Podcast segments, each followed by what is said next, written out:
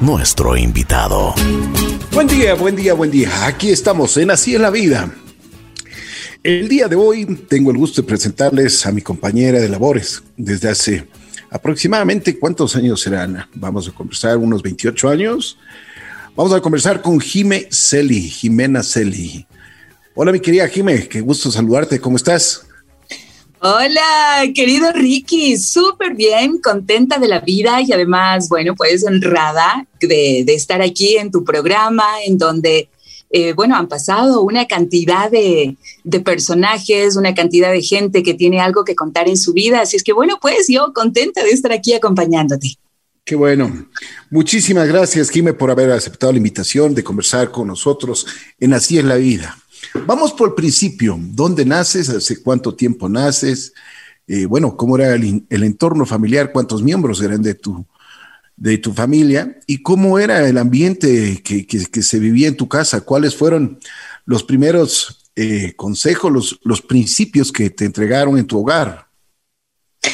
A ver, yo soy acá de Quito, vengo de una familia muy grande, muy extensa, eh, ocho hermanos. Eh, mi mami enviudó cuando era muy joven y, claro, por eso tengo tres hermanos que son solamente de mami y de papás cinco. Así es que bueno, la familia creció, crecimos con, con mucha amistad, con mucha hermandad.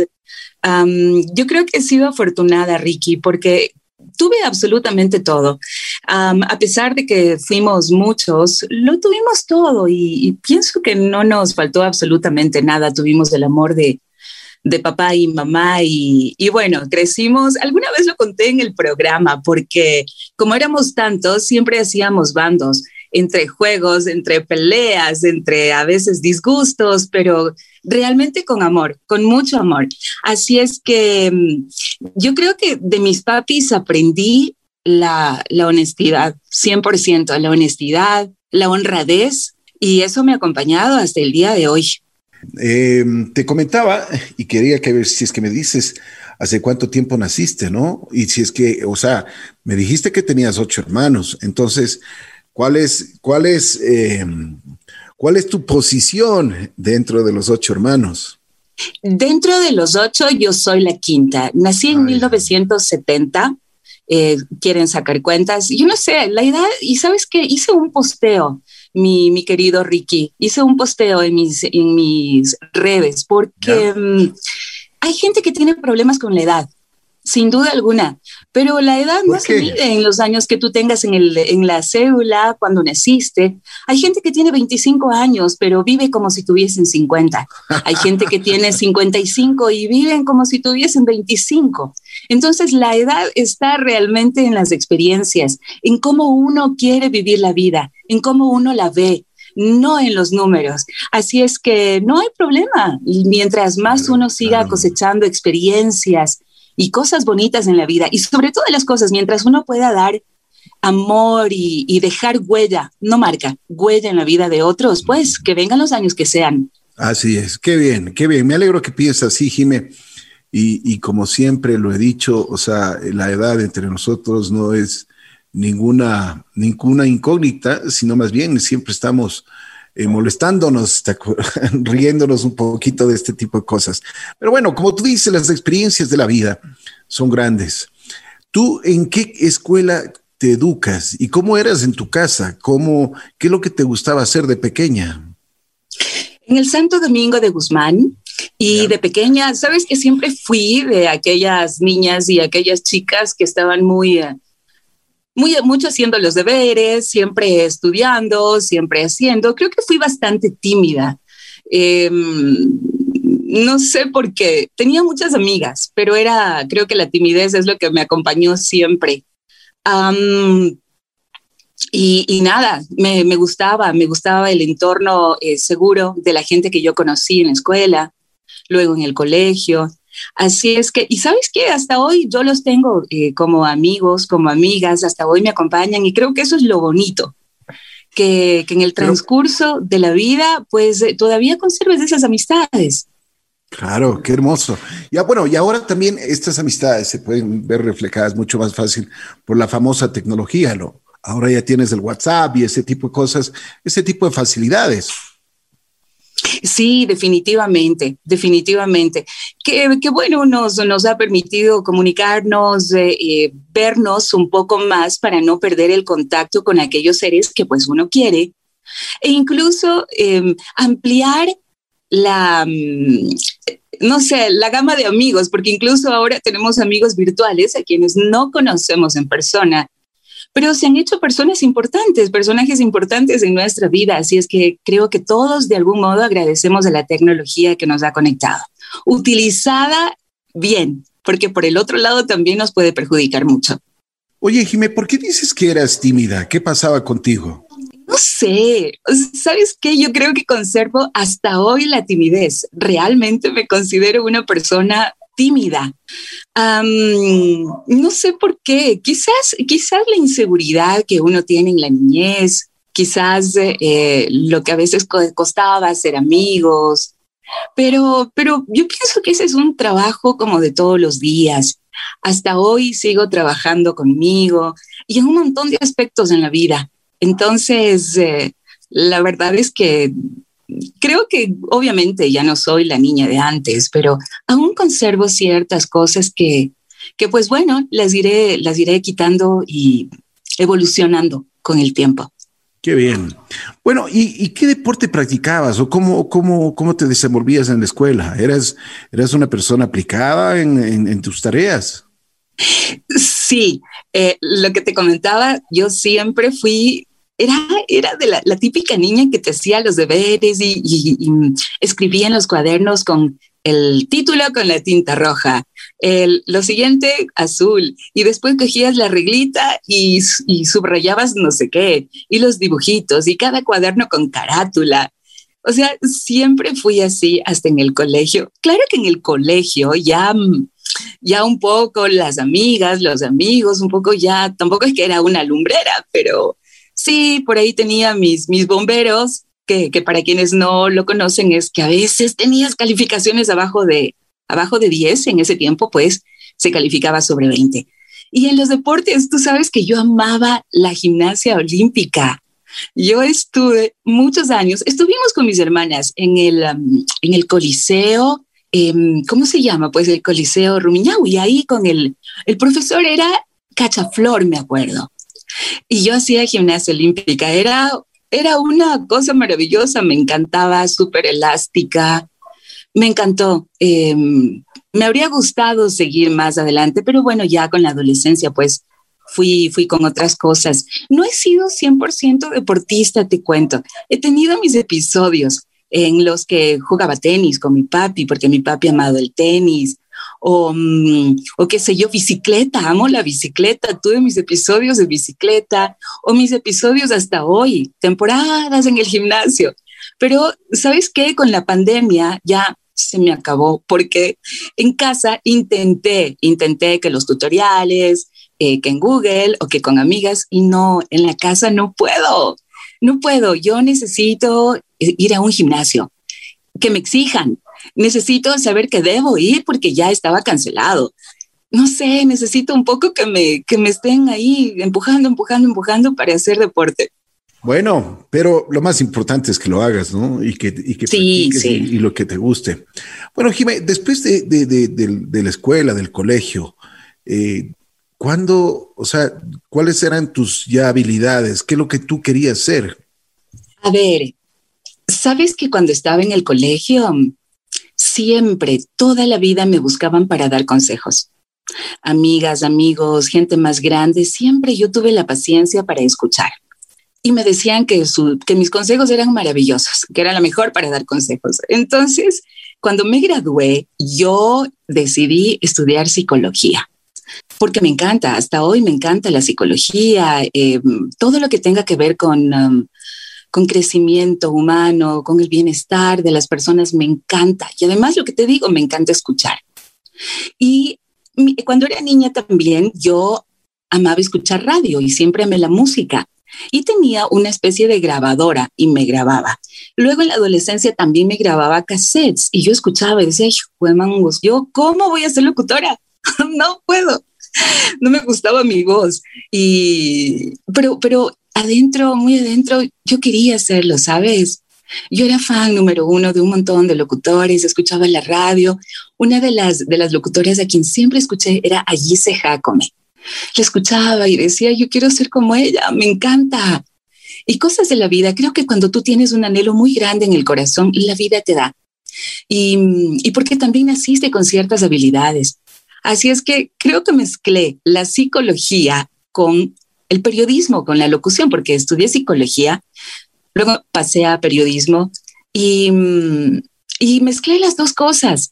En el programa tenemos la posibilidad de, de escuchar, de ayudar, de ser empáticos con nuestros amigos. Y no me equivoqué, realmente es lo que es lo que me encanta. Estoy agradecida con la vida porque hago lo que quiero, porque hago lo que me gusta y lo haría hasta el último día de mi vida. Y sabes qué, em, creo que es de esas pasiones en las que no necesitas incluso tener una retribución, porque lo haría de cualquier modo, porque siento que de ese modo me estoy desarrollando y estoy ayudando a alguien, comunicando. No sé, me encanta. Bueno, ¿y, cómo empezó la, afición al micrófono? ¿Qué es lo que pasó? Porque primero tus estudios son eh, de filosofía, de, psicología, perdón. Psicología. Psicología. Bueno, eh, porque eh, debe haber sido muy interesante para ti el combinar las dos cosas, ¿no es cierto? Total. Sí, sí, totalmente. realmente, cuando estuve en psicología, llegó un momento en el que yo ya empecé a trabajar en, en JC y tuve un cambio de horario, tú recordarás, yo estaba en el horario de la tarde, hacía Hechizo, el programa que tú haces hoy, de 2 a 5. Y por algún cambio, pues eh, yo pasé a la mañana de 10 a 1 de la tarde. Y tuve ahí que escoger, ¿qué hago? ¿Sigo en la radio? Eh, ¿Dejo psicología o qué hago? Cuando estuve en psicología, la carrera tenía seis años y yo dejé, terminé cuarto año y tuve que escoger. Dije, sigo en la radio, pero estudio periodismo. Y pasé a periodismo inmediatamente. Así es que mm, me dediqué a eso y creo que no me arrepiento. No me arrepiento porque, como te dije antes, yo he combinado estas dos carreras, estas dos profesiones que las amo y, además que no solamente pues me he dedicado a hablar en una radio, a acompañar, a, bueno, a todo lo que uno hace cuando está en un medio de comunicación como, como la radio, sino también a, a hacer locuciones comerciales, en fin, he hecho un poco de todo con la voz. Así es que pues la vida te va dando, se van abriendo los caminos. Si tú tienes los anhelos en el corazón, la vida te da. Bien, Jimé, a ver, cuéntame cómo fueron los inicios en, tu locución, porque de lo que me acuerdo tú trabajabas en Metro Quito, ¿no? A ver si es que eh, nos, nos cuentas ese episodio de tu vida, cómo así llegaste a Metro Quito, qué es lo que pasó, cómo era, cómo era la tecnología en ese tiempo, porque me acuerdo que eran los Viper, ¿no? Así se llamaban, ¿no? Claro, fíjate que yo eh, tengo una hermana que es 10 años mayor a mí, porque te cuento que, que somos tantos y tengo tres mucho mayores a mí. Ella eh, vive ahora en Orlando y ella tiene una voz maravillosa. Ella empezó trabajando en Metro Quito. Era una empresa de comunicaciones, pero de Beeper. Primero eran los Beeper tamaño refrigeradora eh, y, los mensajes eran hablados. Entonces, los abonados eran médicos, abogados, gente que tenía que ir eh, a muchos lugares y necesitaba ser encontrada no habían celulares. Entonces mi hermana trabajó ahí un par de años y decide irse a vivir a Puerto Rico. Cuando se va, eh, le dicen, bueno, ¿conoces a alguien que, que, tenga una voz bonita, que de pronto quiera trabajar? Y yo justo me acababa de graduar del colegio, tenía 17 años. Y ella dice, sí, mi hermana, mi hermana sabía que a mí me encantaba todo lo que era la voz, la radio. Fui a hacer un casting y me quedé. Em, me hicieron la prueba y bueno, empecé a trabajar, tenía 17 años. Em, y ahí es que dije, esto es lo mío, todo lo que tenga que ver con la voz. Trabajé em, unos dos años mientras estuve ahí también, luego ya a la par, ya empecé en la bruja. Ahí me acuerdo que tú llamaste, tú llamaste en alguna ocasión y era para conversar o para pasar un mensaje a alguien. No recuerdo quién. a ver, si no más eh, me falla la memoria, era para mandarle un mensaje a nuestro buen amigo y común amigo, eh, Doc Chávez. ¿De acuerdo? Ah, ok. Sabes que esa parte no, no recordaba porque tú llamaste y era un mensaje, pero no me acordaba de quién. Sí, sí, me acuerdo, me acuerdo, me acuerdo que le necesitaba hablar con el doc urgente y, y ahí fue la primera vez que yo te escuché, ¿te acuerdas? Me acuerdo. Y ahí me preguntaste, me dijiste, oye, tienes una bonita voz, que has pensado trabajar en radio. Fuiste un ángel y me caíste del cielo. Y eso es así. Dios pone a las personas que uno necesita en el camino. Y tú estuviste ahí. Y me dijiste, y yo no podía creerlo, no te creí. Dije, no, mentira, ¿quién eres? y me dijiste, no, en serio, soy el director de La Bruja, ven a hacer una prueba, un casting. Yo, bueno, dejé votando todo y creo que fue el otro día y me fui. Fui ahí a la, vine acá a la radio a, hacer el, casting. ¿Te gustó? En, ese tiempo, en ese tiempo aquí en La Bruja estaba, en la producción estaba Luis Villasís, ¿te acuerdas? Sí, claro, Luigi, claro que sí, Luigi Villasís.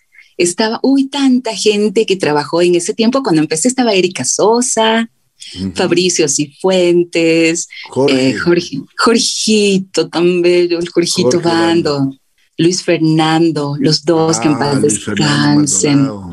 Claro, él, ¿sabes? Nuestro buen amigo, ¿no? Oye, se fue jovencito Luis Fernando, ¿no? Yo creo que sí. ¿Cuántos tendría? No, no recuerdo, unos 39, 40. No, no, no, mucho menos. Mucho en serio, eso sí ya no me acuerdo porque fue hace tiempos. Claro, fue aproximadamente, eso debe, la muerte de Luis Fernando debe haber sido hace unos 20 años atrás. No puede ser tanto. Claro, claro. Entonces, claro, sí, entonces tenía así unos 33 años, quizás, algo así. Así es una gran persona. Hermosa persona. Sí, sí, sí. Acuérdate que era eh, siempre ocurrido, alegre, eh, de esas personas que, que siempre le metía sazón a la vida, ¿no? Ajá, sí, siempre. Em, y bueno, yo lo recuerdo. Fabricio, tú, tú te recuerdas a Fabricio, Jorge, Erika Sosa, eh, mi hermana Samantha. Bueno, una infinidad de, personas que realmente en ese tiempo colaboraban en, la estación y éramos un equipo súper unido, ¿no? Era, era un equipo hermoso y sabes que yo me sentía como niña en juguetería, porque decía, Dios mío, aquí está la gente que yo escuchaba y cómo son y cómo hablan. Yo dije, yo tengo que estar, pero ahí, como ellos. O sea, la lucha aquí viene, porque tengo que, tengo que aprender. Yo, sabes que yo, yo sabía, yo conocía de música de oído, Em, porque obviamente con hermanos de 10, 13 años más que yo, en mi casa toda la vida fue musical y mi mami también, musical total. Entonces, ¿Y qué, yo conocí... Jime, eso, eso me, me, me, gustó. A ver, pero ¿cómo, qué tipo de música les gustaba? ¿O qué, ¿Cuáles eran las selecciones principales que tenían? Verás, te empiezo por mi mami. Mi mamita, eh, ella escuchó siempre boleros, eh, baladas, música romántica, o sea, te estoy hablando de José José, Camilo VI, Juan Gabriel, Leonardo Fabio, eh, Nelson Ned, una locura. Mi papi, en cambio, eh, iba por um, Denise Rousseau. Ama la música de ABBA. No te puedo creer, Denise. Denise Russo, pucha, pero sí. es hace muchísimos años, ¿eh? Uy, Sí, totalmente. Y mi papi ponía todo el tiempo en la casa a Richard Kleiderman. O sea, gustos de todo. pero, buen oído, oye, buen oído. Ay, sí, sabes que yo les agradezco tanto y, realmente por eso es que la manzana no cayó tan lejos del árbol, porque en serio, y para, para todo. Estoy seguro, estoy seguro que pues a, tus papis también les gustaba la sonora matancera. ¿ah? Uy, sí, el tabaco y ron, todo. Es que de verdad. Leo Marini. Imagínate, sí. Felipe Pirela, toda esa gente, toda esa generación. Todo, todo. En mi casa no había una hora en la que no suene música del uno, del otro. Es, que por eso, por eso, gracias a la vida y gracias a ellos, yo tengo la posibilidad de conocer de, música. Mis hermanos, Beatles, mis hermanos eran el rock, eh, Bee Gees, disco music. Entonces, cuando yo llego a la radio, conocía de música, pero no sabía quién era, cómo era, cómo se llamaban y ahora esa canción que será. Pero pues aparte de eso, aparte de eso, y perdona que te corte, porque tú te vas a acordar de una cosa muy especial. Nosotros teníamos eh, un tocadiscos, ¿te acordarás? Claro. Cual nosotros íbamos con los discos, porque en ese tiempo eran los, los, los Los LPs. Exacto. Ibas y con un cuadernito te ibas anotando todas las canciones que estaban señaladas, o sea, o ibas investigando Correcto. Si que fueron o no llegaron a ser éxito. Claro, y, los discos tenían ahí las bombitas, las cruces, las señales de cada uno, pues que había ido investigando y que decía, esta es buena. Y además, como había codificación de cada artista, de cada grupo, entonces tú te anotabas y tenías tu cuadernito en dónde estaba cada grupo, cada, cada artista, ¿no? Cada grupo. Y esa fue la manera, pues, como uno fue conociendo música. Y no me resultó tan difícil porque decía, ah, esta canción, así se ha sabido llamar. Ay, Elton John. Y, y, pues bueno, tuve que ir investigando y aprendiendo realmente como un estudio, porque hay que conocer, pues si no, cómo colocas música si no la conoces. Claro, así es, Jimé. Pero bueno, tantos episodios. Yo me acuerdo que también tuviste tú la oportunidad de tener el turno de la madrugada, ¿no? Porque acuérdate cómo empezamos no es que empezabas de una ya en los turnos estelares. O sea, empezabas, pero ah, turnos de la noche, la madrugada. Yo me acuerdo, yo me acuerdo, y, te lo digo de sinceramente, cuando yo empecé, eh, Guillermo Jacome, que estaba director, eh, Guillermo, pues para mí fue un profesor, un maestro, en Seguro. el sentido de la palabra, e incluso como persona me, me, me formó muchísimo en su carácter, en su, era una persona, eh, yo diría, muy, muy, muy estricta, ¿no? Una persona que realmente me, educó y me hizo ver lo que es el, respeto al micrófono, el respeto a esta profesión tan hermosa. Me acuerdo que me dio el primer turno, me dio a las 4 de la mañana, imagínate. Guau, sí, lo de, sé. de 4 de la mañana a 12 del día. ¿Qué tal? ¿Ah? Wow, increíble, pero así y empezaba, eh, pero escúchame, empezaba a las 4 de la mañana con música ecuatoriana. Entonces tenía que conocer música ecuatoriana. Después, eh, eso era una, una, hora de música ecuatoriana hasta las 5. A las 6 venía música folclórica. ¿Qué tal? Y después venían boleros. ¿Qué tal? bueno, tenías que eh, simplemente, como decía Guillermo, tú tienes que aprender y aprender. Correcto. Acuérdate que, eh, bueno, antes eran los transmisores de tubo. Ya. El transmisor tenía que venir yo a las tres y media a encender el transmisor, porque el, se, encendía el, transmisor y el tubo se calentaba. Ajá, ¿y? No es que, no es que, eh, claro, es que no, no es que entraba a trabajar en la, inmediatamente como es ahora, o sea, le prendes y, y, te sale ya, te, te, amplifica y te bota la señal, pero no, no era así en ese tiempo. Eh, se demoraba más o menos aproximadamente unos 25 minutos para que el tubo se caliente y para que puedas tú ya enviar la señal. Wow. Así que si no llegabas, imagínate, era una obligación llegar tres y media, pero máximo. Claro, claro. A las tres y media le prendías el transmisor y a las cuatro ya ponías la presentación de la estación. Claro. Eh, y todo este tipo de cosas, ¿no? Increíble, claro. Por eso yo te digo, acuérdate tú también, o sea, eh, yo me acuerdo que alguna vez estuviste en la madrugada, estuviste en la noche. Oye, y a propósito a ti, ¿alguna vez te, te, te saludaron los fantasmas o no? Sí, bueno, lo único es que yo estuve en todos los horarios excepto la madrugada. O sea, estuve hasta las 12 de la noche y desde las 6 de la mañana. Hice todo, hice fines de semana, hice todo. La madrugada, gracias a Dios, eh, me dejaste dormir.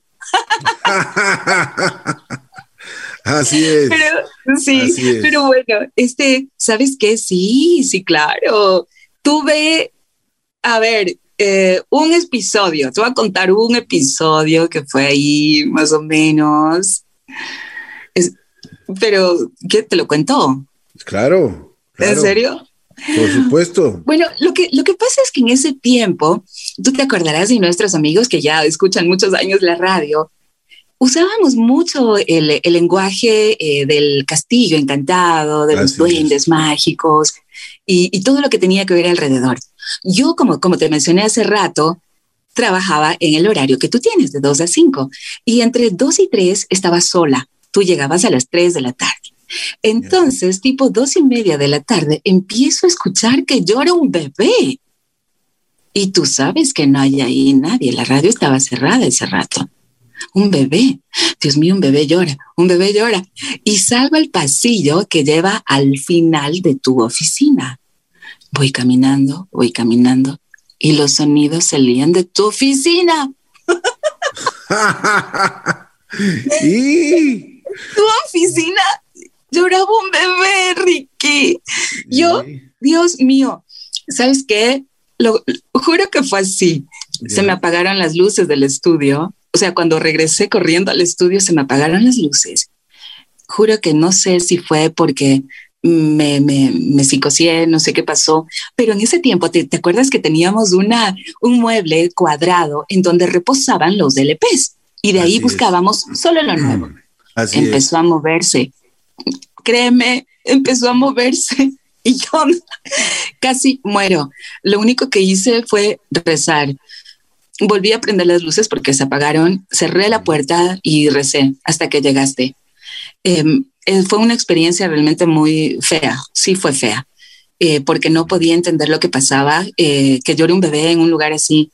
Y claro, eh, te lo comenté, no, como no fue el único episodio, pues luego, bueno, ya nosotros tuvimos que, se bendijo la radio y, y se, empezamos a, a, cambiar el léxico, ¿no? Porque Claro.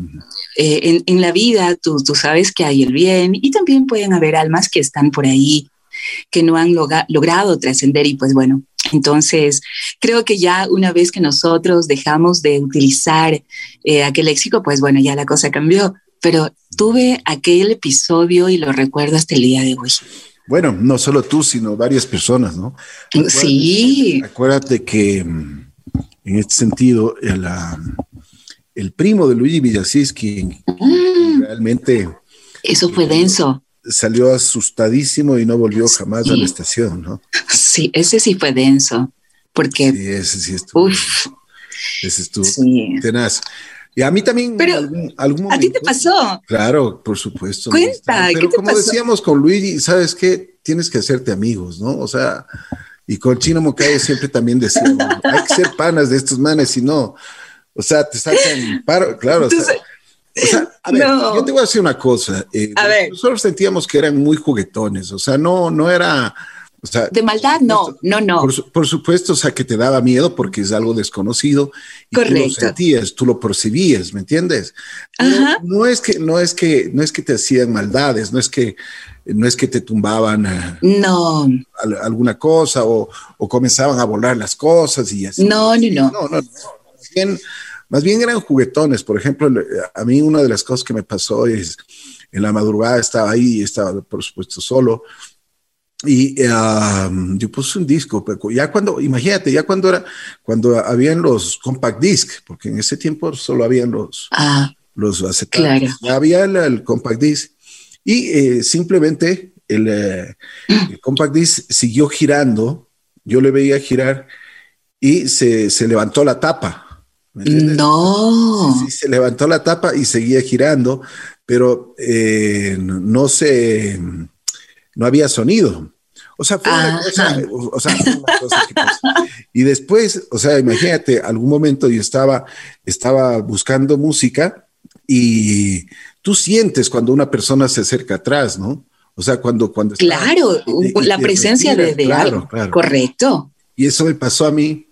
Me sentía una persona que estaba atrás mío. No digas. Regresé a ver, yo pensé que ya era la persona que venía a cambiar de turno, pero fue una cosa, una, una cosa, una, una, cosa de locos, ¿no? Entonces, eh, ya te digo, nosotros más bien le tomábamos así. Uh, así como graciosamente. No chiste, pero por lo menos pero, o sea, decíamos, ¿qué dice, compadre? ¿Cómo vas? O sea, tranquilos, o sea. Y como les dices, hablabas, o sea, conversabas exacto, con y, ellos. Y Sin esperar respuesta. No, pues de ahí te pegabas un Padre Nuestro por si acaso. Y, como decía, yo, me acuerdo, yo me acuerdo cuando vino un padre. Correcto, sí. el, ah, que el, padre Fernando de la iglesia de mm, Fátima. De Fátima, claro. descanse. El, padre un día nos, nos dijo, mira, cuando pase este tipo de cosas, eh, siempre invoquen la presencia de Dios. O sea, y, Dios está junto a nosotros y, y, si estoy con Dios, nada me va a pasar. Exacto. Y así, y así, es, lo que, así es lo que nosotros decimos, ¿no? Y esa es una de las cosas que, que, que, siempre estuvo presente. Dios, lógicamente, en, la, en, en, nuestros estudios y toda la cuestión. Yo me acuerdo. Y en la vida. Oye, para que veas cómo el chino Moncayo era, ¿no? O sea, el chino, el chino decía que así como nosotros hacíamos misas para que se calme y para que esté tranquilos las almas y que, que no, no, no, no estén molestas ni fastidiadas y que no. El chino decía que, ¿te acuerdas cuando trabajaba en Nebraska? Decía que los fantasmas están haciendo misa para que se vaya la Nebraska. Ay, Dios mío, no. ¿Tú, acuerdas, Ricky, de la Ceci Gómez, ¿no es cierto? Claro, la Que ahora está en Jaén, España, pues. Claro, pues ya está, que ella sí está como unos 20 años, ya creo, en España. Y ella, tú sabes lo que hacía cuando llegaba a la radio. Empezaba porque tenía así ese, tiene así ese carácter dicharachero, jocosa, y llegaba y empezaba a decir palabrotas ah, no me van a molestar, y no sé cómo, y no sé qué, y a ver, a ver, a ver, cómo, cómo es la cosa, no sé cómo, y empezaba a hablarles, pero así toda enojada, a mí ahora sí que esta noche no me molestan. y como unas palabrotas, y decía, yo así les tengo controlados a los fantasmas. sí, sí. Qué, qué, qué lindos tiempos, hemos tenido de todo, Ricky. La radio ha tenido, pues, tiene tanta historia, tiene tantos pasajes bonitos. Así es. La, la, radio nos ha dado la oportunidad no solo de comunicar, ¿no? sino de que, de que ha existido un feedback con la gente eh, que, que, nos ha dado muchísimo cariño, muchísimas cosas. Sí. Eh, no solo en la parte material, porque acuérdate, en la parte material nos han entregado desde cuadros, nos han entregado cosas que han hecho. Uf, em, sí. Eh, bueno, una infinidad de cosas, o sea, que... que Detallitos Sí, detalles que, que, hablan de amor. Lo más importante es el cariño de la gente, ¿no? Sí. Acuérdate cuando ya, bueno, en la última temporada que tuvimos estos, eh, la tecnología esta del WhatsApp, tuvimos, y que fue un récord, tuvimos 46 mil mensajes, o sea. Increíble, ¿no? De WhatsApp, o sea, pero 46 mil, acuérdate que. Es impresionante. Es impresionante. Tuvimos 36 mil, o sea, sí. subimos a 10 mil más. Y, y, eso de, ese tipo de cosas que, que, la gente viene, eh, te trae un vinito, te trae una hamburguesa, o te trae un pollito, eh, te trae mm, cosas. eso, eso es realmente, o, que te manden una letra, mm, o sea. No, es increíble. Es increíble porque de todos los modos posibles, nuestros amigos que nos están escuchando se han hecho sentir con detalles, el detalle de amor, el detalle, es como un agradecimiento que mm, para nosotros por, por estar ahí. Porque de pronto, eh, con, en algún momento del programa, dijiste algo que les cambió la vida, dijiste algo que les gustó, que les llegó. ¿Cuántas, cuántas historias que tenemos, em, Ricky, que, que, de pronto hemos ayudado a la gente? Así es que por eso es que nuestros amigos son tan querendones y, y reciben eso también de nosotros. Mira, Jiménez, es, es maravilloso. Yo no tengo una experiencia ¿Cuál? Cuenta. Sí, eh, es como cuando eh, yo hacía el programa, ¿por qué no? ¿Te acuerdas? Desde las Correcto. los sábados, los sábados eh, y era hasta las nueve. Sí, la recuerdo. Y bueno, en ese tiempo era todavía, o sea, medio farrista, medio, y llegaba directo de la farra al, programa. o sea, te confieso eso. Y me acuerdo que el chino Moncayo hacía la madrugada y él me esperaba a las seis de la ah, mañana. Y a veces el chino decía, no, pues hermano, si hay que traer un ceviche, hay que traer una cervecita y nos quedábamos conversando hasta la... El chino se quedaba conmigo hasta el mediodía conversando, ¿no? Ya sabrás la conversación. sí. a, lo que yo iba es de que em, en el programa nosotros, o sea, el, formato de ese programa era de ayuda, de colaboración con la gente, ¿me entiendes? Y es cierto, sí, sí, sí. Y, era muy chévere porque eh, enfocaba toda la parte espiritual, entonces tenía... Ya, ya venía a ser como, como el pre así es la vida. o sea, creo que ya tú venías era manejando. Era, era, sí, sí, sí. formato, pero, pero Totalmente. a, la, a lo que yo voy es, es, que imagínate, yo decía de que el, eh, o sea, no había entrevistas en ese tiempo, pero había una, mm, ¿qué te puedo decir? O sea, una, eh, realmente a, mí me llamó la atención de que un hombre le pegue a una mujer o viceversa, se peguen, y, o sea, exista una violencia. La violencia. Bueno, entonces imagínate que yo les motivaba y les decía que, que jamás se puede, o sea, que, que si hay, si hay eh, desacuerdos, eh, hay pensamientos diferentes, pero el, respeto y la consideración entre las parejas, eso es, eso es sagrado y que el momento en que se pierde, el, eh, eh, se, levanta la mano o, ese tipo de cosas, pues se pierde muchísimo, ¿no? Se pierde. Correcto. Bueno, entonces imagínate que yo conversaba de eso y decía, un día me llama a las seis y cinco, pero así sonó, o sea, ni, ni, ni y acuérdate que en ese tiempo había llamadas, no había WhatsApp. Correcto. nada. Ajá. Ajá. Entonces contesto y, me, y, había una persona llorando, una señora llorando, pero, pero desesperada. Y me decía, mi marido llegó borracho, me pegó, me, me, sacó de la casa, estoy, o sea, estoy encerrado en un cuarto, por favor llame a la policía, eh, estoy, yo siempre te escucho el programa y es la única persona que me puede ayudar. Entonces, eh, no, te, puedes imaginar, o sea, lo que fue, o sea. Mm, me lo puedo imaginar. Primero, o sea, tranquilizándole a ella y pidiéndole de que, de que o sea, porque yo, yo decía los, los niños, ¿no? Entonces decía, es que mi marido está hecho loco, por favor llame a la policía, hasta que llamamos a la policía, verás. O sea, yo que llamar a la policía para que la, vayan a, la casa, pero... Ah, claro. Y el, lo que más me impresionó es de que ella me pedía de que yo no eh, cierre el teléfono y le acompañe. Eso. Decía, yo no tengo a nadie, yo no tengo a nadie. Me decía, Ricky, yo no tengo a nadie. Por favor, no, no me dejes, no me dejes, porque... Y, así, o sea... Increíble, sí. y, ve, Qué tremendo. Llegó, la policía, eh, la señora fue a, a, hacer la denuncia en el eh, ¿cómo se llama? En las comisarías de la mujer. Y eh, yo le seguí el caso porque yo le había pedido a ella, o sea, no, por alguna, alguna cosa especial, pero sí me preocupó muchísimo porque ella decía que ella estaba sola. Su familia era de provincias y no, no, aquí en Quito estaba completamente sola.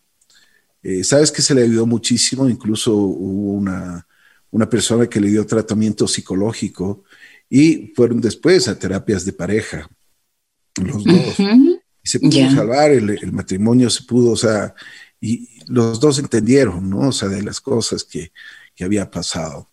Esa es una experiencia que yo tenía, en, y, y, te lo digo de corazón, una, una experiencia que me, que me dejó marcado. Otra Correcto. imagínate, a las seis de la mañana me, me escuchaba en el penal García Moreno. Te comprendo, sí, sí.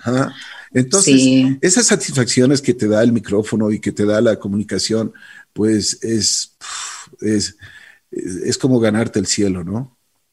Ya con eso realmente uno, uno tiene pagado todo. El saber que, como, como te dije algún rato, el saber que puedes ayudar a alguien, que puedes cambiarle la vida a alguien, que puedes ayudarle a tomar una mejor decisión, eso vale la pena. Sí, sí, la verdad es que por ahí hay tantas historias. Yo fui, me, me, ¿sabes una vez qué me pasó? ¿Qué tendría? Yo iba ya a ser mamá de, de André, de mi primer hijo. Y en ese tiempo me llamó una oyente, tenía 15 años, era de Ambato, y mm, me dijo que ella estaba embarazada y que no sabía qué hacer, cómo decirle a la mamá, solamente tenía mamá, el papá no lo conocía y que no sabía qué hacer. Y me pidió, era una, era una chica que siempre escuchaba la radio, que por favor le ayude. Y tú sabes que yo viajé hasta Ambato para hablar con la mamá para, para que la noticia no sea tan dura, tan difícil para, para ella. Y bueno, eh, ¿sabes, cómo, ¿sabes cómo se llama la hija? la bebé se llama. se llama Jimena. Soy la madrina. No te puedo Soy la madrina. Sí, Katy me, me hizo madrina. Y ya no vive aquí en Ecuador. Algunos años después se fue a España. No le he visto, no hemos tenido contacto, porque pues no sé, ahí con el tiempo se fue perdiendo una vez que viajó, pero, pero sabes qué? Que, que, que te tomen así, como tú dices, que, que te busquen, que te miren como un amigo que te puede auxiliar y ayudar. Es increíble, es la magia de la radio y por eso nos sentimos tan conectados y comprometidos con nuestros amigos que escuchan la radio. De acuerdo, Jimé. Oye, qué bonita conversación que hemos tenido. Pero a ver, sí. contando tus experiencias, eh, ¿cuál ha sido el programa que más te ha impactado, los formatos que tú has hecho? Porque, eh, y, y, cómo empezaste con las entrevistas, por ejemplo? Las entrevistas casi siempre, o sea, tienes que tener un grado de preparación bastante fuerte. Es verdad. Sí, a ver, de los programas, sabes que yo creo que todos los programas tienen su encanto y tú lo sabes. Yo hice de 9 a 12 de la noche. Salía a 12 de la noche, pero salía filita para seguir. no podía dormir luego. Porque ese horario te escuchaba gente diferente, amigos que estaban estudiando, que de pronto estaban en horarios de trabajo diferentes, Um, o por ejemplo, el de las 6 de la mañana, estuve años también de 6 a 8 de la mañana. Es, tú sabes que yo soy madrugadora, incluso tengo mal dormir, pero a pesar de ser madrugadora, el horario que más me costó fue ese, el de las 6 de la mañana. ¿Por, ¿Por qué? qué? Porque, ¿Por porque eh, no me gusta, yo soy puntual, no me gustan los atrasos, no me gusta quedar mal y eso tenía en mi cabeza y yo tenía pesadillas todos los días que iba a llegar tarde. Tenía esa pesadilla de que eh, quería como que caminar y llegaba lento a la radio y la radio estaba en silencio y no se ponía LP, que no, no sonaba. Era horrible. Una vez, tú sabes que me desperté a las 4 de la mañana pensando que era las 5 de la mañana. Y yo que estoy yendo a salir de la casa, Lars se despierta y me dice, ¿a dónde vas? son las cuatro y media. Pensé que eran las cinco y media. No, tenaz, tenaz. Era tremendo ese horario por, por la responsabilidad de llegar puntual, a pesar de que soy madrugadora. Y bueno, eh, ¿sabes qué? Amo Talismán, que lo hice muchísimos años. Amo, amo el, el almuerzo con la bruja, que te acuerdas, eran clásicos el, el, horario tuyo que es tan bonito, que, que, tienes incluso, tienes de todo, porque es el horario como que te escuchan chicos de cole, de universidad, gente que trabaja, que conduce, maravilloso. Todos, todos los horarios. Y las entrevistas, eh, cosas de la vida. Eh, gracias a Dios, como estaba estudiando periodismo, pues eh, tenía como que la parte em, eh, técnica de cómo hacer una entrevista, pero yo creo que el secreto es realmente conocer al entrevistado, interesarte por él, entender sobre todas las cosas que él es el importante. Nosotros no somos los importantes. Nosotros no tenemos que lucirnos en la entrevista. Son los entrevistados. Acuérdate que, que, siempre decimos, las estrellas están en el cielo. Correcto, correcto, porque si no podemos, a ver, aquí llego aquí, la mamá de Tarzani, a ver aquí, ¿quién se pone enfrente? No, tienes que, que, que, darle chance, que se luzca el entrevistado, que diga lo que tiene que decir, eh, que, que, que, lo que comente sea, sume a la gente que está escuchando. Entonces, eso es lo que yo busco en las entrevistas. Yo no, y me preparo, o sea, veo videos, eh, miro todo lo que pueda del entrevistado y voy viendo qué responde, cómo piensa, y, me van surgiendo las, las preguntas de acuerdo a, a, lo que yo quiero también saber de él. Y además, el, la necesidad del entrevistado, porque hay entrevistas que si yo ponte con artistas que quieren promocionar cierto tipo de cosas, entonces por ahí te diriges. Es, yo creo que ese es el secretito, ¿no, Ricky? El, el dar eh, la posibilidad de que el entrevistado se luzca. De acuerdo. Oye, Jimé, una, ¿cuál ha sido la entrevista más complicada que has tenido? o que no te sentiste bien o que algo pasó. Ay, he tenido... ¿Alguna anécdota? ¿Sabes que yo, yo, te conté una vez de Cabas, que se me fue, me llegó una tos eh, que no me paraba y me quedé, me quedé, me empecé a asfixiar. Y Cabas, que tú sabes que es un artista que no habla mucho, eh, es muy corto en las respuestas y tuvo que quedarse solito en el estudio, porque yo le, le hice con la mano, hable, hable, habla nomás. Y yo me fui porque estaba y no podía respirar. Y, nada, pues tuvo que quedarse ahí hablando. Yo no sé, creo que esa entrevista nunca, nunca me habría gustado. lo mismo con Cabas y sabes que. No digas. Yo dije, no, yo con Cabas dije, y a mí, bueno, Fabio era el que traía, Fabio Patiño, y yo le dije, Fabio, te pido, nunca más quiero hacer una entrevista con Cabas. Y, yo le dije, le, le, expliqué por qué, porque una persona que te contesta, por ejemplo, ¿y cómo está el nuevo disco? Cuéntanos qué, qué, cómo, cómo ha sido tu, tu desarrollo para, para, para entregarnos de este nuevo disco. Bien, todo bien. Eh, Aquí produciendo, escribiendo un poco. Sí, mm, me, tocó trabajar mucho. y bueno, y entonces... Eh, claro. Eh, Dicen que los hijos son como, que los, que los discos de, los artistas son como los hijos. A ver, cuéntame, ¿y tú? Sí, así, sí, sí, sé que es así. Y tú dices, sí, qué, duro. ese, ese, es un entrevistado. Llegó ya después de haber hecho 10 minutos, dije, ve, chao, se acabó. Claro, sí, porque no te permite desarrollar. Es una conversación, una entrevista no es pregunta-respuesta, es conversar, es, es eh, entender a tu, a tu, a tu invitado y, querer saber más, pero honestamente, desinteresadamente incluso. ¿Sabes qué? Yo creo que la, una de las más difíciles, no sé, se me hace Miguel Bosé. Es, es un señor muy complicado.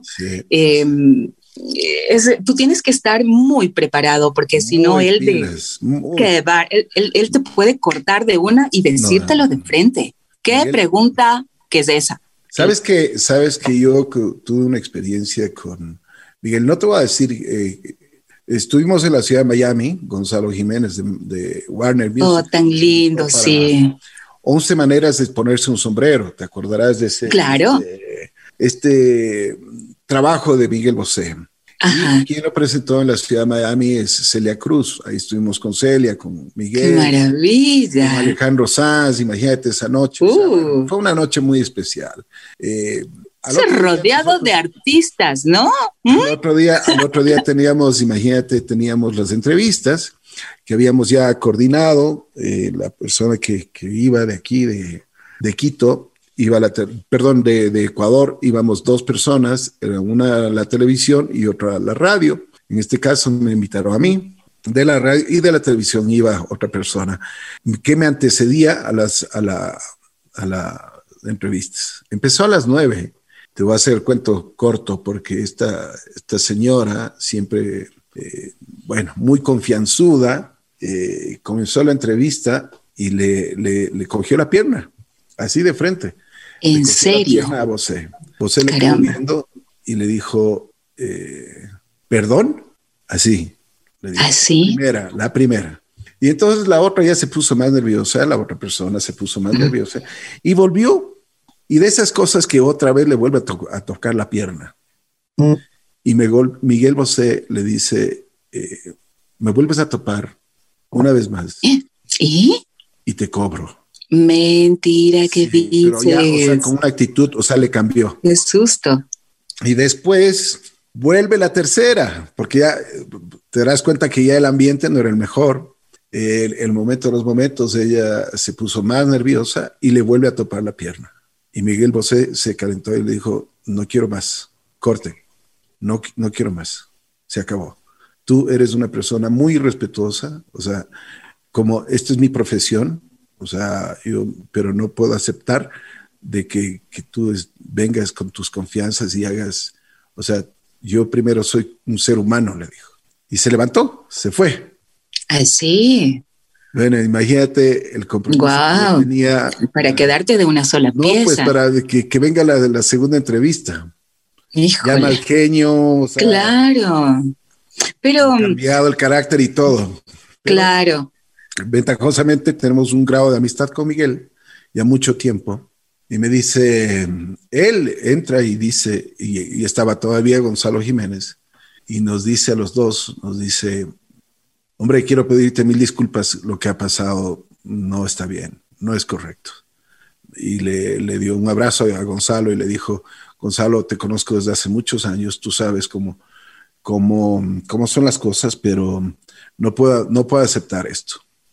Y Gonzalo también le, le, le pidió disculpas, o sea, entre todos ahí. Y después, hoy, una de las mejores entrevistas me dio Miguel Bosé. O sea, me dijo, o sea, ya olvidémonos de todo y pregúntame lo que quieras. Claro, ya, ya cambió el mood. Y era, sí. y era a las nueve y media de la mañana, dice, da, para que veas cómo estamos.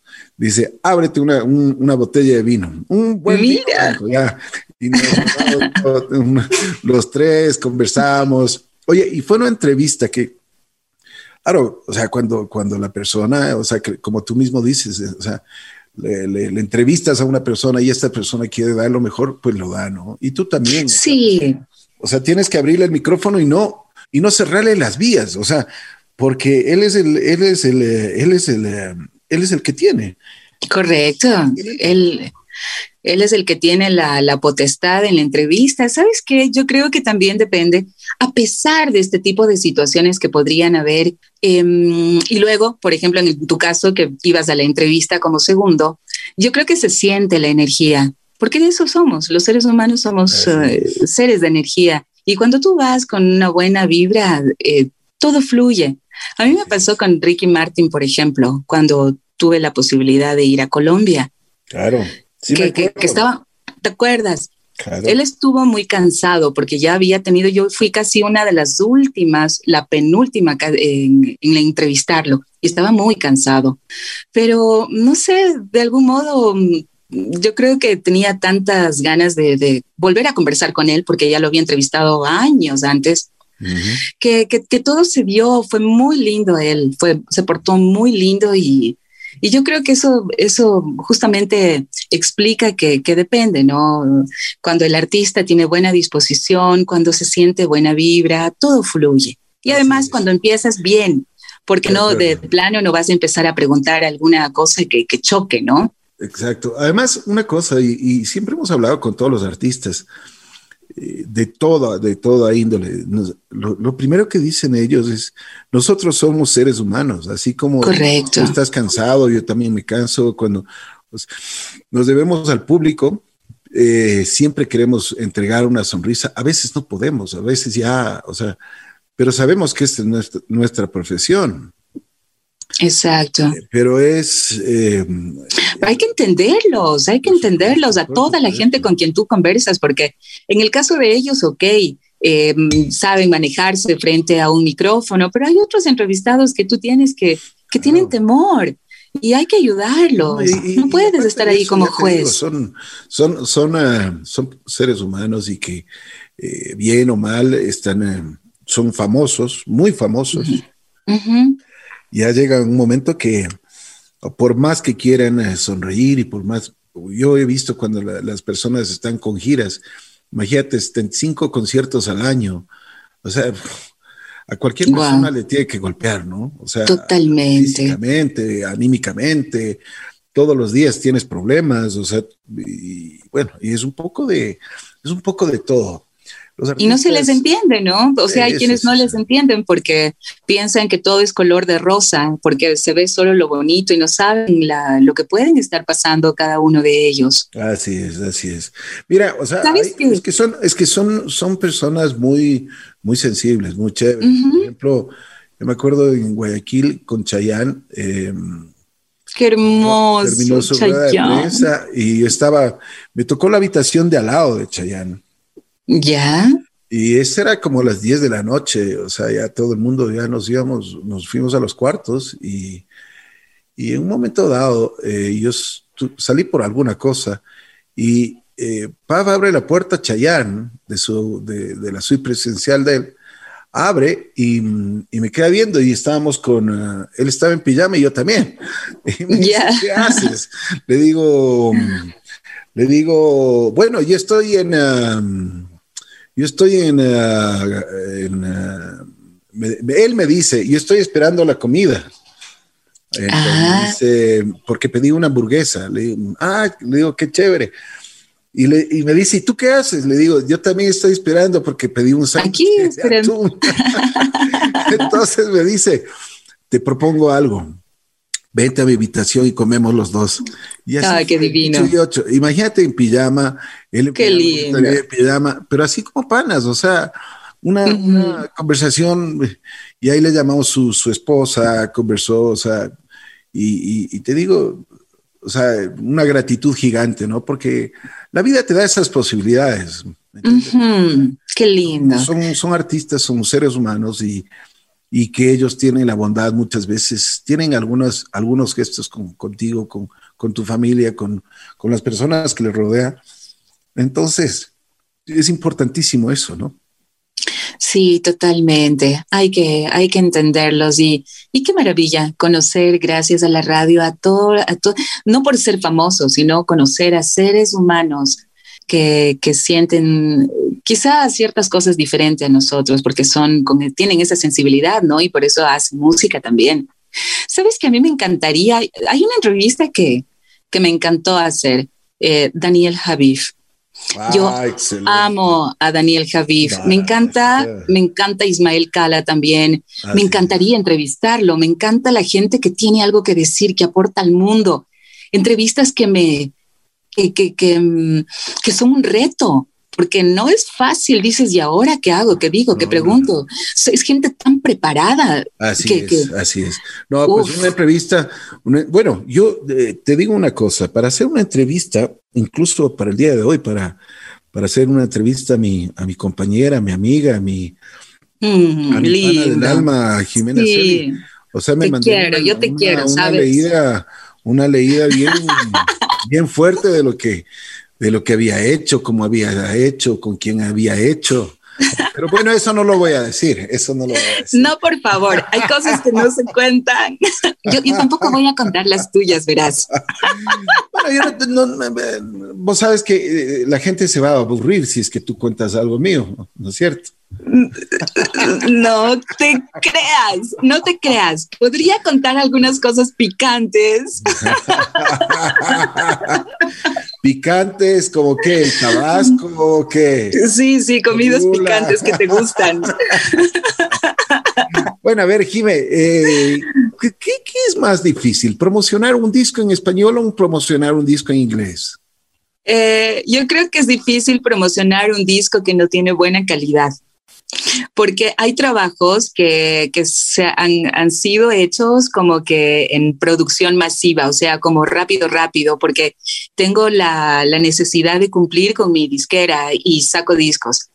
Em, yo creo que esos son los difíciles, independientemente del género, independientemente del idioma y, e incluso de la nacionalidad, porque ah, pueden ser artistas de acá o de fuera.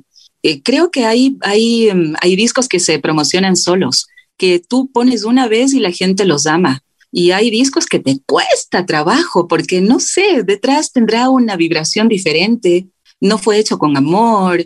Yo creo, eso se siente. Yo creo que esos son los discos que no se pueden trabajar fácilmente.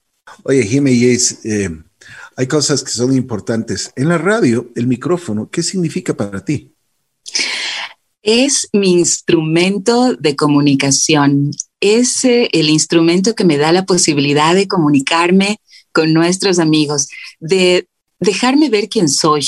Me da la posibilidad de, ayudar. Me encanta dar un consejo, me encanta hablar de la vida, me encanta decir, tú puedes ser mejor, em, tú puedes crecer, porque sabes que eso es lo que todos necesitamos y me incluyo. Todos necesitamos que todos los días alguien nos diga, eres valioso, eres suficiente, hoy lo vas a lograr, hoy lo puedes hacer. Y eso quiero hacerlo yo a través del micrófono. Y, yo sé que, nuestros amigos lo, sienten de todos nosotros. Es lo que quiero, quiero, quiero, ser, quiero ser inspiración, ¿sabes? Y eso me da el micrófono. Inspiración de, de que todos podemos lograr lo que queremos. Quiero dejar algo, quiero dejar una huella de algún modo, así sea chiquitititita, cambiar al menos a una, dos personas. Quiero con, con el micrófono hacer eso. Con que salves, yo siempre digo que con que salves un alma, pues está ya hecho bastante, ¿no? Definitivamente. Amo el micrófono. Podrás darte cuenta. Oye, Jimé, ¿cómo estás en tu vida sentimental? ¿Cómo están tus hijos? Cuéntanos un poquito de tu vida personal, aunque no me, no me gusta mucho entrar en ese campo de los, yo sé. invitados, pero con mucho respeto te digo, porque yo sé que tienes unos tres hijos maravillosos. Hace unos días atrás pasaste momentos complicados, que, tu hijito de 14 años se contagió del COVID, eh, estabas muy, pero muy preocupada. Eres una madre abnegada, eres una madre que se sacrifica todos los días. Es una, yo admiro mucho, o sea, como, como tú eres, porque eres una persona luchadora, ¿no? O sea, te ha tocado fuerte en la vida. Sí, sí, la verdad creo que eres una de las personas que más me conoce en la vida y te lo digo, y tú sabes que es así. Eres una de las personas que más me conoce y que conoce de mí. Em, yo no he contado de mi vida personal. Yo em, ¿cómo te lo puedo decir? A ver, eh, estoy separada, estoy separada de, de Lars. Hemos estado juntos 25 años, pero ya no, ya no, no separamos, no separamos porque... Ya no ejerces. No, ya no. creo que, creo que fue lo mejor. Creo que fue lo mejor porque hay, hay em, ciclos que deben cumplirse y el ciclo con él llegó. Y con toda la tristeza del mundo y con todo el amor también, se decidió, mm, yo creo que mejor eh, sigamos, sigamos, nos queremos, ¿sabes? Yo a él lo quiero, no sabes, y él me quiere a mí. Y yo deseo que él esté bien y deseo que él sea feliz y, lo mismo él para mí. Hablamos, tú sabes que hace dos años que nos separamos y, hablamos, hablamos a veces tres horas, dos horas enteras. Somos grandes amigos. Antes no eh, ¿Sabes qué? No, sí hablábamos, pero mm, ¿sabes qué? Más bien, o sea, sí hablábamos, porque esa fue la situación por la que nos costó tomar una decisión, ¿sabes? Ah. Porque antes que pareja, él fue mi mejor amigo. Oye, Jimé, nunca me voy a olvidar cuando regresábamos de una brujifarra, estábamos en el auto y tú hablabas con él en alemán. Sí. Pero parece que le estabas dando una raspa, pero... Ah. ¿Te acuerdas? A ver, sí, te vacilábamos. Me acuerdo. Sí, lo que pasa es que, a ver, el alemán suena primero medio como que tosco, pero no es tosco. Y ese día regresábamos de la brujifarra. Él no quería que vaya a la brujifarra. Entonces, al otro día, cuando lo llamé, él me dijo, llámame cuando ya esté cerca para yo recogerte.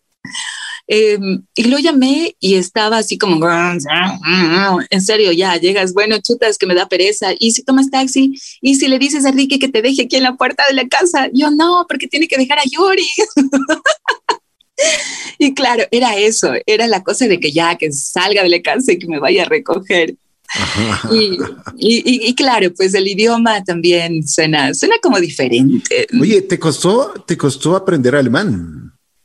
Sabes que no, no, porque he tenido facilidad para los idiomas, amo ah, los idiomas. Y, sí, y porque ya tantos años, yo estuve en la Humboldt y de los 12 niveles que hay ya para alcanzar la suficiencia completa, yo hice los siete completamente. Entonces llega a un nivel en el que sí me defiendo, y además todos los días de escuchar, escuchar, además que tú sabes que los, uh, mis suegros, pues papás de Lars en ese tiempo vinieron a Ecuador. Y yo escuchaba todo el tiempo con mis hijos, con ellos, uh, estaba inundada del alemán. Entonces, no me fue difícil aprender. Em, y hoy, tú sabes lo que me pasa, que quiero decir algo en inglés, no me sale, me sale en alemán. Eh, quiero decir eh, hello y me sale hello.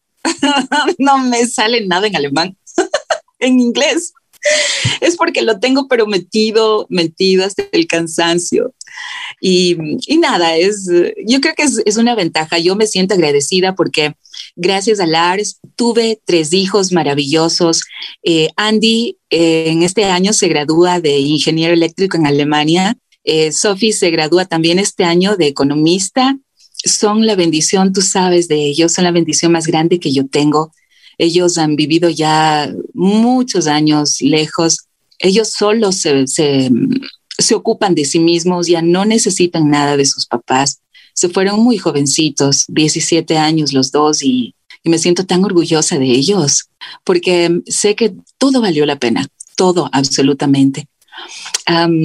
mi hijo de 14, Teo, eh, lo que tú decías, eh, sí, se enfermó, eh, tuvo COVID hace poquito nomás, hace pocos días que ya dijeron que ya estaba libre pero fue tremendo porque fue, fue, se reunió para, para jugar fútbol con, con, cinco amigos acá en el conjunto con los que comúnmente se veía aquí en las canchas. Y nada, se contagiaron los cinco y fue un susto muy grande porque yo creo lo, lo que decía y lo conversaba, esta es una enfermedad que te puede llenar de miedo y psicológicamente te puede acabar si no la tomas con, tranquilidad y paciencia, porque vemos casos y decimos, no, a mí me puede pasar. Eh, ¿Cómo se desarrollará en nosotros la enfermedad? Yo tuve suerte porque no me contagié. Yo estoy ahí con mi hijo pegadita, cachete con cachete, y no, no me contagié. Pues así tenía que ser. Eh, tuve la posibilidad, pues, de, estar con él, de atenderlo, de cuidarlo. Eh, los médicos, em, bien, o sea, está ahora perfecto, pero fue un susto muy grande porque, porque te da miedo, pero es lo que nosotros no deberíamos hacer, llenarnos de miedo. Eh, simplemente. Te sentí, eh, bueno, tenías miedo, pero eh, tenías fortaleza también.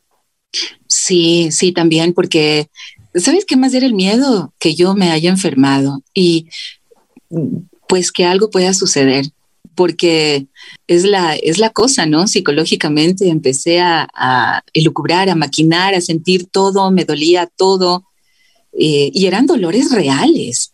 Eh, lo que no tenía es fiebre y tos. Yo decía, yo, yo creo que me contagió y hasta saber y, que pase el tiempo en el que tú estuviste la última vez con, con la persona eh, contagiada, tenían que pasar de cinco a siete días. Esos siete días fueron horribles para mí hasta que salga mi examen negativo. Me hice tres exámenes y los tres negativos.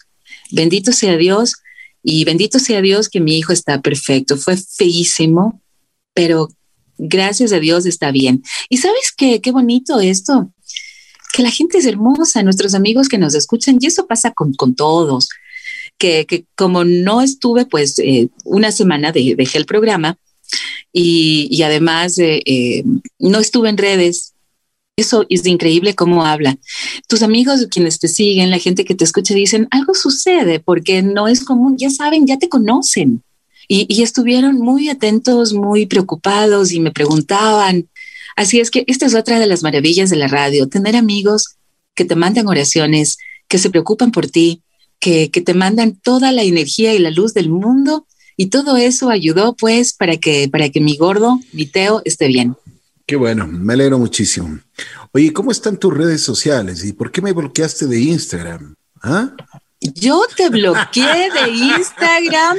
sabía, sabía. yo, mismo te dije que te bloqueé. Estaba esperando, estaba esperando. yo mismo oye, Jimé, te conté. ¿ves cómo, ¿Ves cómo nos conocemos y nos queremos muchísimo? Sí, tú sabes, yo te quiero con el alma y con el corazón. Lo sabes. Y lo digo públicamente. Dime que me quieres públicamente. ¿Quién? ¿Quién yo? Yo te quiero mucho. Tú sabes que y, y, siempre te quiero bien. Siempre, siempre estoy preocupado por ti. Siempre, siempre me gusta que tú estés bien. porque, es cierto. si estamos bien, lo que siempre hemos hablado, si estamos bien, podemos entregar todo lo mejor al, público, podemos entregar lo mejor a nuestros oyentes a nuestra familia, a nuestros equipos. Sí. cuando estamos así golpeados y, muchas veces tú me has cogido en, horas bajas o yo también, tú sí. horas bajas, y conversamos, aunque eres medio, como, como dice la Martita Tintín, dice, ahí está la loca.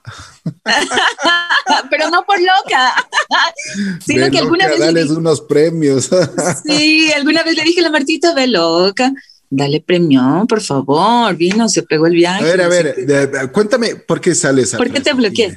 Ah. No, no, no, cuéntame por qué sale esa frase porque se usaba el loca. Yo creo que en el colegio, en el colegio y en la U utilizábamos el loca, qué loca, ve loca. o, sabes que ve, ve hermana, porque antes no se utilizaba amiga. Antes se utilizaba loca, eh, hermana, eh, los, no sé, los, los hombres utilizaban, ¿cómo utilizan? ¿Qué es lo que dicen? Eh, hermano, brother. Ah. y yo antes utilizaba mucho el loca. Entonces a la Martita llegaron a entregar a, ¿cómo se llama? Recoger unos premios y no encontrábamos los nombres. Y, claro, eh, habían, mm, estaban buscando los nombres que al final sí estaban y se les dio los premios, pero cuando eh, llegaron yo, ve loca, dale el premio. y desde ahí, pues la Martita, la loca. Oye, Jimé, ¿qué te ha dado la, qué te ha dado la bruja? La bruja es mi casa, Ricky. La bruja es mi casa. Y lo digo con todo el amor del mundo. Porque la bruja me ha dado primero la posibilidad de ser profesional en la voz, en la locución, hacer comunicación. Me ha dado la posibilidad de darme a conocer eh, con, con la gente. Me abrió las puertas a un mundo maravilloso. Gracias a la bruja, yo eh, pude, pude desarrollarme. He grabado para afuera, he sido voz de, de afuera en, en, una de las empresas más grandes en Estados Unidos, en Lucent Technologies. Me ha dado todo, Rick. Y yo estoy agradecida con la radio, con la bruja, la amo. Y lo que te digo es mi casa. Y yo a ti te quiero con el alma y el corazón y siempre te tendré agradecimiento, porque si no hubiese sido por esa llamada que tú hiciste a Metro Quito, no estaría acá. Porque sabes que yo he sido, como te dije, tímida y creo que no habría ido así a tocar la puerta por mi forma de ser, porque esperaba que las cosas me caigan del cielo. Pero me caíste tú, me caíste del cielo y fuiste esa persona que me permitió desarrollarme y conocer el mágico mundo de la radio y de la bruja.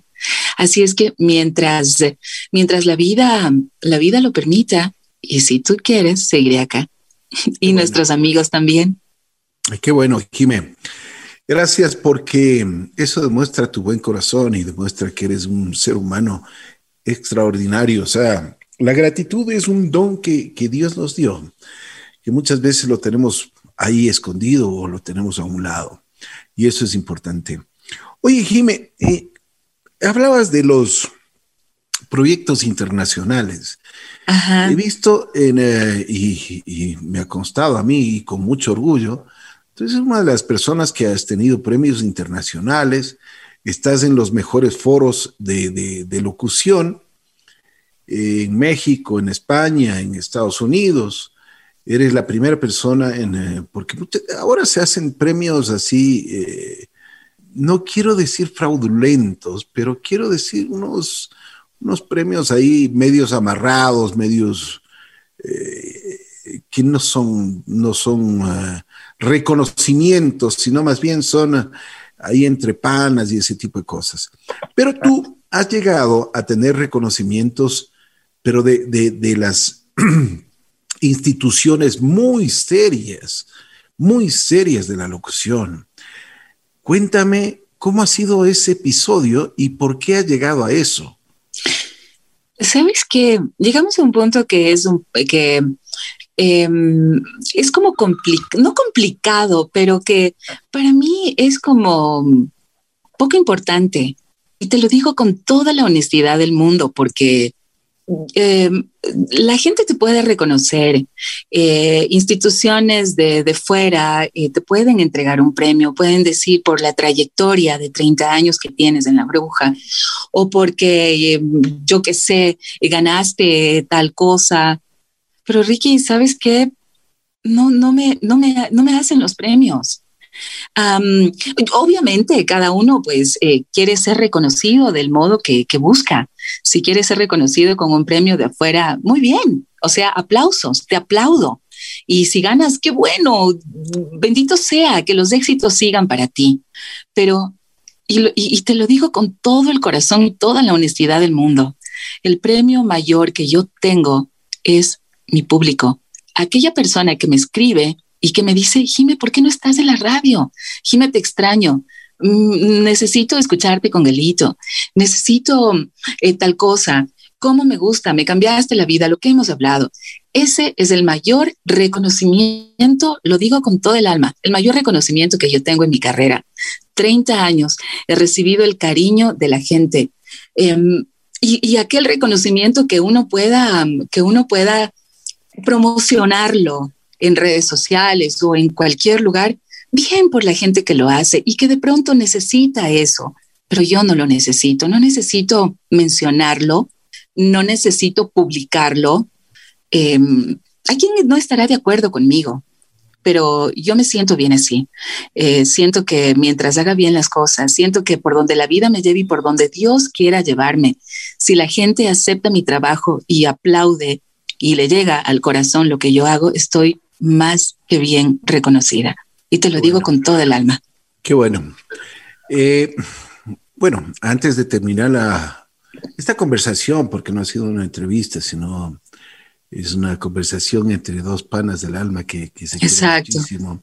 Oye, cántame eso del lobito, porque esa, esa, esa marcó un antes y un después. ¿Tú te acuerdas cuál era la canción? Ayer estabas nerviosa, ¿no? Cuando le di. voy a ser eh, eh, confidente con mi público.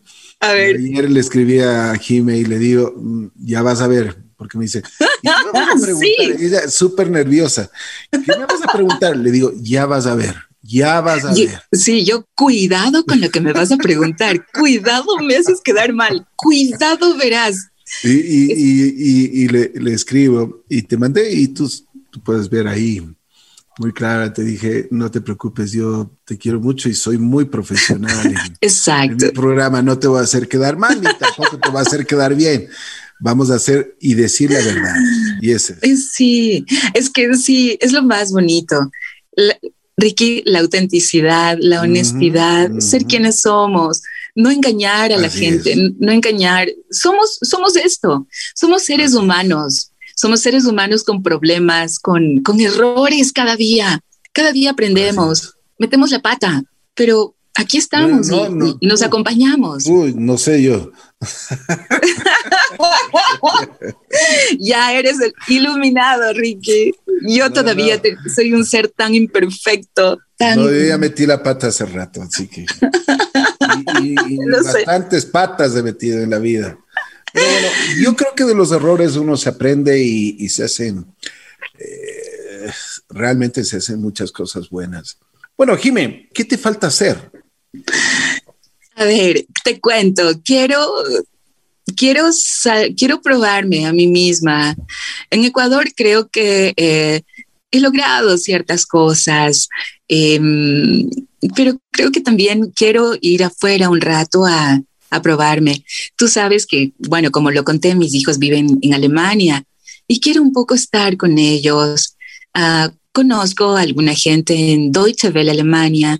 Quiero intentar por ahí, um, retarme.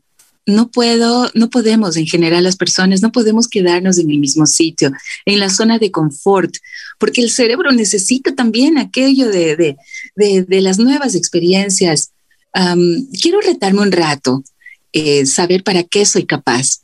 Porque aquí, bueno, he hecho, como te digo, ciertas cositas, pero quiero más, quiero más y, quiero, quiero crecer.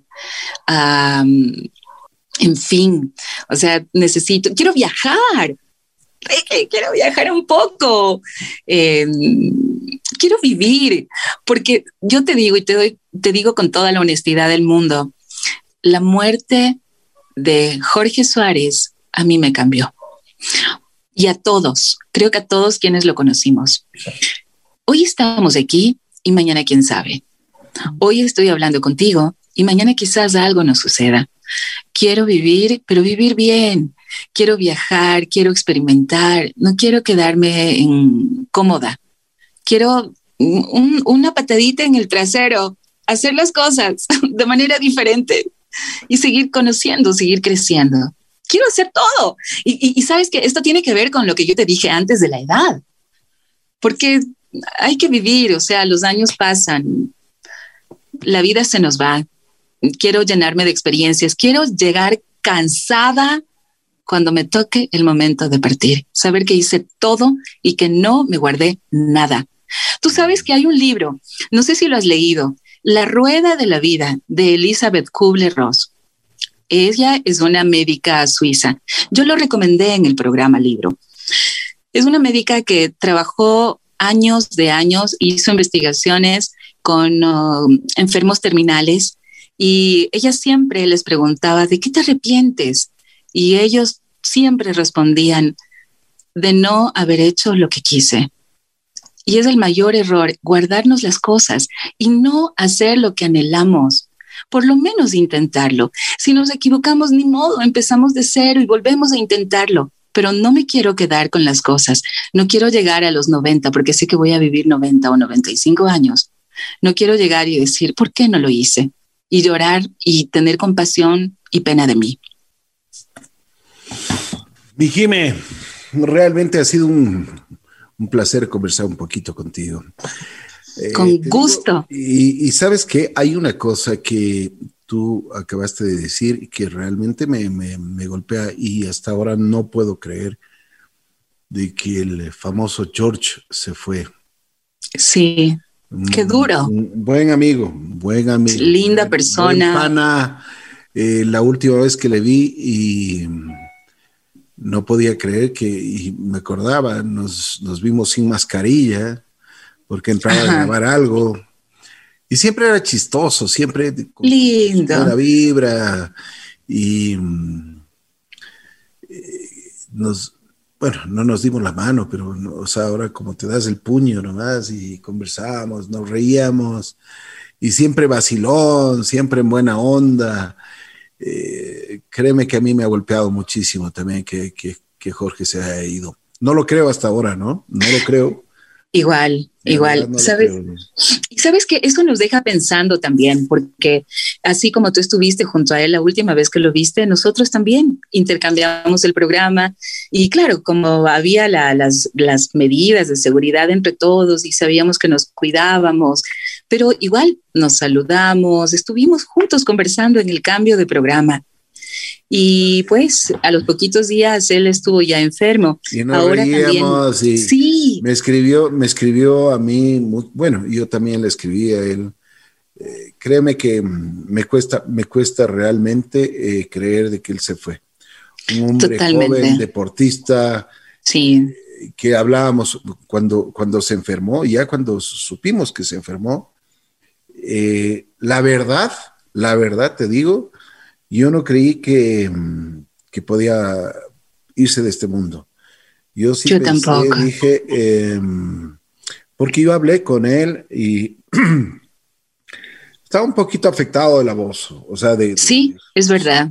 Pero nada más, así, ahí me dijo, mira, estoy haciendo ejercicios porque le llamé y me, no me contestó ese momento.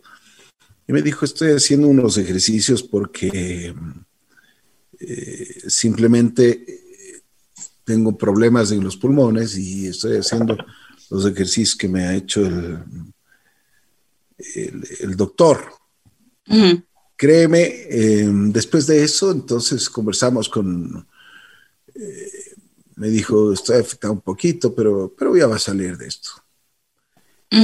los 10 días falleció, no podía creer, no podía creer. Cuando me llamó Diego eh, primero le dio un, preinfarto o un infarto y lo, ayudaron muchísimo, pero La verdad me ha dolido mucho. Y como tú dices, eh, nosotros tenemos que aprender esto.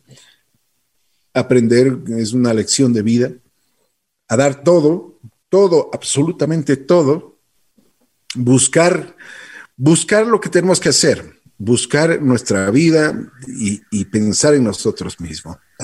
Correcto. Sabes que antes de cerrar, antes de, terminar, em, tú sabes que, bueno, yo a Jorgito lo conocía 20, 28 años, desde que él empezó, eh, nos conocimos en, y fuimos compañeros de trabajo en otros lados, hacíamos otros programas. Y entonces hubo una, una cosa muy linda con Jorgito siempre. Yo lo soñé hace muy poquito, hace muy poquito. Eh, y fue un sueño tan bonito, era un sueño en blanco y negro. Y, y él aparecía bailando como siempre, aparecía a color. Él era el único que estaba a color. Y me dijo, Jimenita, estoy, estoy bien, no te preocupes, todo va a salir bien. Y eso me dejó tranquila. Eh, fue su despedida. Y bueno, pues hay que seguir adelante, hay que recordar a los amigos, quererlos, hablar de ellos, porque mientras uno los tenga en el recuerdo, siempre vivirán. Así es. Sabes, Jimé, eh, realmente yo también me acuerdo y quiero siempre acordarme de los mejores episodios que pasé con Jorge, porque una persona que apenas estuvo dos años en la estación, pero que dejó su huella. Increíble. No su marca tampoco, o sea, su marca es diferente, pero como tú dices en, en el principio de esta conversación, dejó su huella porque él eh, siempre fue una persona alegre, una persona dinámica, una persona yo les voy a contar intimidades de, aquí de, la estación, que por ejemplo los viernes Jorge decía, vamos a comer, a ver, eh, Diego, sí. están las empanadas. y este par de locos, el Diego y el, el Jorge. Con melones. Invitaban todas las empanadas, dos empanadas, quince empanadas, dele, venga. Sí. ahora vamos a, vamos a pedir un, hermano, vamos a pedir un, ah, ¿cómo se llama? Un, un hornado, pero no, no veas el hornado. Claro. Este, este, par de locos del Jorge y el Diego nos, nos traían unos hornados, pero no, hermano, ahora al Diego le, le toca tal cosa y así era. Qué lindo. Y, y, seguirá siendo. Sí. Eh, tengo el gusto y, y, el honor de ser, eh, por lo menos, eh, llegar a, a, Grace, Gracita, sus hijos que siempre estamos tratando de hacer algo, no algo, o sea, por lo menos estar en, en, corazón, que eso es lo que vale hoy por hoy. Eh, siempre estará con nosotros buen amigo, buena linda persona, gran profesional, gran profesional y lo tengo que decir con, pero así con letras grandes porque es una persona que entregó a la estación eh, muy buenas cosas pero con una visión diferente. Eh, qué pena que se fue tan pronto. Te mando un abrazo donde estés, mi querido Jorge. Te quiero. Todo el amor para él. La verdad, la verdad, te quiero mucho. Y has dejado en mí sembrado algo muy especial, el respeto, la consideración y el ser un muy buen ser humano. Jimé, te quiero agradecer mucho, también a ti, Encantada. Es parte de la, de la famosa bruja, esta bruja que, que, nos ha tocado carros y carretas, que siempre nosotros decimos hay que lucharla, hay que vivirla. Hemos tenido jornadas contigo mismo de, de 37, 38 horas. Qué hermoso. O sea, hemos, muchas veces nos vemos y ya no, nuestra garganta ya no da más pero nuestra alma, nuestro corazón dice, sí podemos dar más. Sí, felices. hemos terminado y, casi al terminar siempre es lo mismo, ¿no? sí, oh. unas pocas horas más. ¿Sí o no? Totalmente. Es que ese es el amor que se le tiene primero a hacer radio en La Bruja, en La Bruja. Y además a disfrutar de la compañía y de la, de la luz que irradian nuestros amigos que nos escuchan. Ellos son los que nos empujan, los que nos motivan a dar lo mejor. Y podrían ser 40, 50 horas que estaríamos ahí al pie del micrófono haciéndolo. No este trabajo, sino este oficio que nos regaló la vida. Bendito sea la locución y la comunicación. Así es. Jimé, gracias, Jimena Celi. Gracias, Ricky. Gracias, ha sido un placer. No, no, no, no, es que no te puedes seguir porque me ah. faltó el lobito. pero, pero y no me acuerdo cuál era la canción. No, a ver. ¿Cuál era? No, no sé. un antes y un después me hicieron grabar un comercial de Lobito cantando y salió bonito. Pero tú crees que me acuerdo, no me acuerdo la canción. Oye, ¿por qué todo el mundo te fregaba? ¿No? Era, hola Lobito, ¿cómo era? Eh, eso que ves, te juro, daría lo que sea, por Dios, si alguien sabe, si alguien grabó, si alguien tiene algún productor, alguna productora, algo. Jimé, gracias, gracias por estar aquí. Muchísimas gracias. En todo el gusto. así es la vida con estas cosas buenas, con estas cosas de las otras, pero así es la vida. Todos tenemos un corazón, un alma y un sentir.